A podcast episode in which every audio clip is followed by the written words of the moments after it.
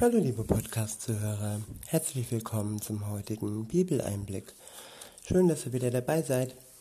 Heute habe ich für euch ein Kapitel aus dem Buch Jesaja. Es ist das 29. Kapitel und ähm, das Kapitel, der Anfang ist überschrieben mit eine Botschaft für Jerusalem. Ich benutze wieder die Übersetzung Neues Leben wenn hier steht eine Botschaft für Jerusalem, dann kann dies auch eine Botschaft für uns sein. Insofern lassen wir uns mal drauf ein. Ab Vers 1 heißt es, Ariel, Ariel, der Stadt, in der David lagerte, wird es schlecht ergehen. Fügt nur Jahr, fügt nur Jahr an Jahr und feiert die Feste. Dennoch werde ich Ariel bedrängen und man wird weinen und klagen. Dann wird es ein rechter Ariel für mich sein. Ich werde dich ringsherum belagern und Türme und Bollwerke gegen dich errichten. Dann bist du gedemütigt. Dann bist du gedemütigt. Du wirst aus der Erde sprechen und der Staub wird deine Stimme dämpfen. Sie wird wie eine Geisterstimme aus der Erde dringen, aus dem Staub wird sie flüstern. Manchmal ist es nötig, dass wir gedemütigt werden, um ja aufzuwachen, um aufgeweckt zu werden aus einem Leben aus Saus und Braus. Was jetzt nicht heißen soll, dass wir unser Leben nicht genießen sollen und dass wir dankbar sein dürfen für unser Leben. Aber der Saus und Braus, der kann uns schon mal ablenken und von Gott wegbringen. Und so auch hier bei Ariel, dieser Stadt. Ich ich fahre fort, dann bist du gedemütigt. Du wirst aus der Erde sprechen und der Staub wird deine Stimme dämpfen. Sie wird wie eine Geisterstimme aus der Erde dringen, aus dem Staub wird sie flüstern. Doch deine vielen Feinde werden wie feiner Staub sein und die vielen Gewalttätigen wie Spreu umher wehen. Dann wird sich urplötzlich Folgendes zutragen. Ich, der Herr, der Allmächtige, werde mit Donner und Erdbeben und großem Lärm, mit Sturm, Unwetter und verzehrendem Feuer gegen sie vorrücken. Gott lässt manchmal Übeltäter freien Rauf, äh, freien Lauf, um seine Macht zu demonstrieren.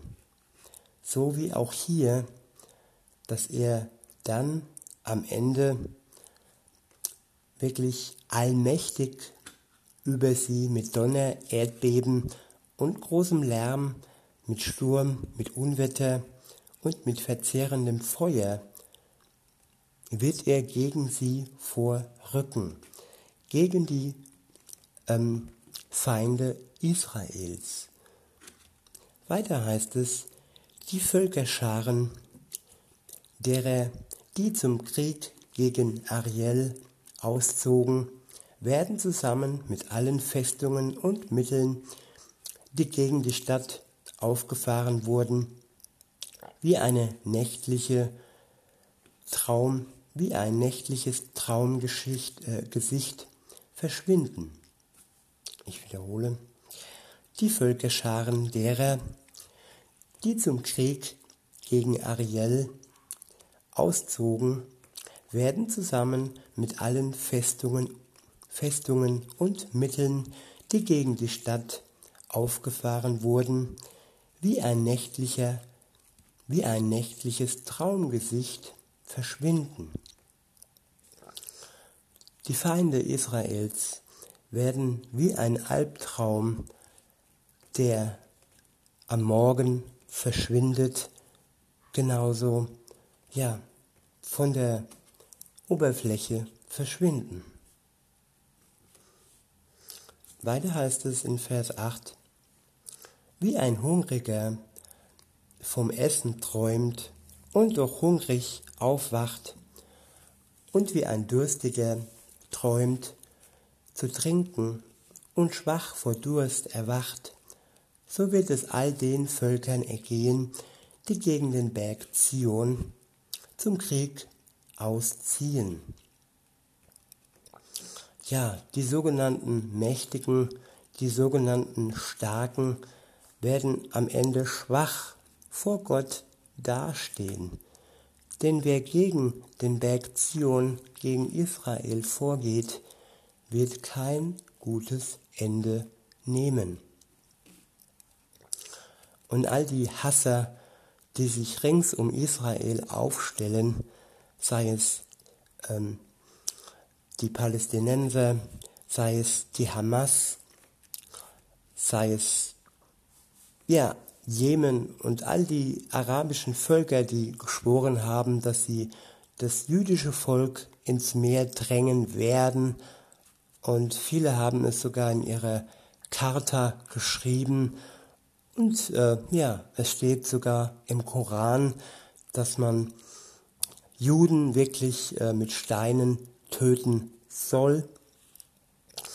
So, ja, gibt es viele Feinde Israels, aber am Ende wird der Augapfel Gottes siegreich und behütet ja nach Hause kommen. Weiter geht es. In Vers 9 heißt es, Halte inne und staunt, haltet inne und staunt, blendet euch selbst und erblindet. Ich wiederhole, haltet inne und staunt, blendet euch selbst und erblindet. Sie sind betrunken, aber nicht vom Wein. Sie wanken, aber nicht vom Alkohol. Denn der Herr hat über sie einen Geist ausgegossen, der sie in einen tiefen Schlaf versetzt und ihre Augen verschließt. Er hat die Wahrnehmung der Propheten und ihrer Häupter der Seher verhüllt. Deshalb ist jede Weisung für sie wie ein Buch in einer verschlüsselten Sprache geworden. Wenn sie dieses Buch jemandem geben und ihn, und ihn bitten zu lesen, muss er eingestehen, ich kann es nicht lesen, denn es ist verschlüsselt. Wenn sie Menschen bitten, es zu lesen, die nicht lesen können, dann sagen sie, wir können nicht lesen.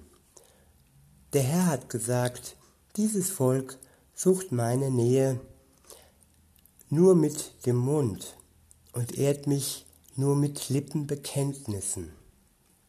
In seinem Herzen aber hält es einen weiten Abstand von mir. Ich wiederhole, der Herr hat gesagt, dieses Volk sucht meine Nähe nur mit dem Mund und ehrt mich nur mit Lippenbekenntnissen. In seinem Herzen aber hält es einen weiten Abstand von mir. Seine Furcht vor mir erschöpft sich in auswendig gelernten Sprüchen. Tja, das ist nicht nur beim jüdischen Volk so. Es gibt auch auswendig gelernte Sprüche, Gebete in anderen Religionen, ähm, wenn ich da nur an den Katholizismus denke, mit den Gebetsbüchleins, den Rosenkränzen und den Lippenbekenntnissen, aber bei den meisten ja, kommt das alles nicht aus dem Herzen. Und Gott wünscht sich eine Herzensverbindung mit uns und keine Lippenbekenntnisse, die mit dem Herz nicht verwandt sind. Weiter heißt es, deshalb will ich weiterhin auf wundersame Weise, rätselhaft und erstaunlich seltsam mit diesem Volk verfahren. ich will die Weisheit seiner Weisen zunichte machen und seine Klugen ihrer Klugheit berauben. Denn Klugheit, Schlauheit ohne eine Verbindung, eine Beziehung mit Gott ist nichts wert. Und irgendwann wird man dann seiner Klugheit beraubt. Beispiel, beispielsweise Alzheimer lässt grüßen. Ganz kluge und schlaue Menschen verlieren mit der Zeit und irgendwann ihren Verstand. Und was bringt ihnen dann ihre Klugheit? Nichts. Aber was bleibt und was ins ewige Leben hinüber aushält, ist die Beziehung zu Gott. Die wird nicht vergehen. Weiter heißt es, Schlimmstes steht denen bevor, die versuchen, ihre Pläne tief im Verborgenen vor dem Herrn zu verstecken, deren Treiben im Dunkeln geschieht und die sagen, wer sieht denn? Wer sieht und wer erkennt uns schon? Ich wiederhole, Schlimmes steht denen bevor, die versuchen, ihre Pläne tief im Verborgenen vor dem Herrn zu verstecken, deren Treiben im Dunkeln geschieht, und die sagen, wer sieht und erkennt uns schon? O, ihr Tatsachenverdreher, soll denn der Töpfer den Ton, dem Ton gleichgestellt werden, dass sein Werk zu seinem Schöpfer sagen kann, er hat mich nicht gemacht, und das Gefäß zu dem, der es gemacht hat, er versteht nichts. Wird es nicht schon bald, wird es nicht schon sehr bald geschehen, dass der Liban Libanonwald in einen Garten voller Früchte umgewandelt, andererseits der fruchtbringenden Garten zum Waldgestrüpp wird, ich wiederhole, wird es nicht schon sehr bald geschehen, dass der Libanonwald in einen Garten voller Früchte umgewandelt, andererseits der fruchtbringenden Garten zum Waldgestrüpp wird? Dann hören Taube Wörter, die aus einem Buch vorgelesen werden, und Blinde können sogar bei Dunkelheit und Finsternis sehen. Die Erniedrigten werden wieder Freude am Herrn erleben, die Armen unter den Menschen werden über den Heiligen Israels jubeln. Denn es gibt keine Gewalttäter mehr und die Spötter sind verschwunden und alle bösen Ränkeschmiede sind ausgerottet.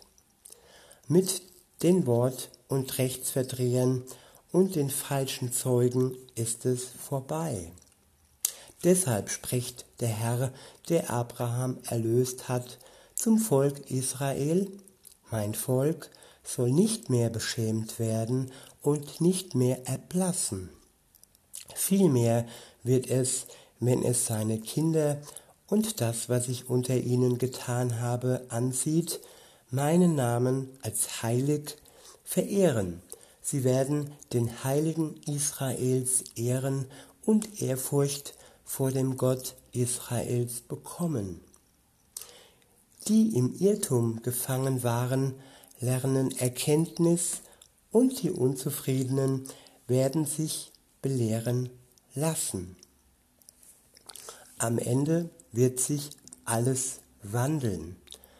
All die, die denken, dass sie im Dunkeln walten können, all die, die denken, dass Gott nicht weiß, was sie tut und dass Gott ihr Herz nicht kennt, dass Gott nicht kennt, was in ihrem Herzen, ähm, wie sie meinen, ähm, verborgen ist und ihre Geheimnisse ähm, bewahrt werden können. All dies wird sich wandeln. All ihr Unrecht wird offengelegt werden und all die Übeltäter werden überführt werden. Aber Gott schaut auf sein Volk. Gott schaut auf Israel. Und am Ende wird es hell erstrahlen und seine Feinde werden bitterlich zugrunde gehen. Und wenn wir dann auf der Seite des Volkes Gottes stehen und verbrüdert zusammen mit ihnen Gott entgegenblicken, der all das umwandelt, all das, was verdorrt war, wird er erblühen lassen, all das Kranke wird er heilen und all den Krieg wird er beenden. Und diese Zeit, lasst uns uns freuen auf diese Zeit. Und in diesem Sinne wünsche ich euch noch einen schönen Tag und sag bis denne.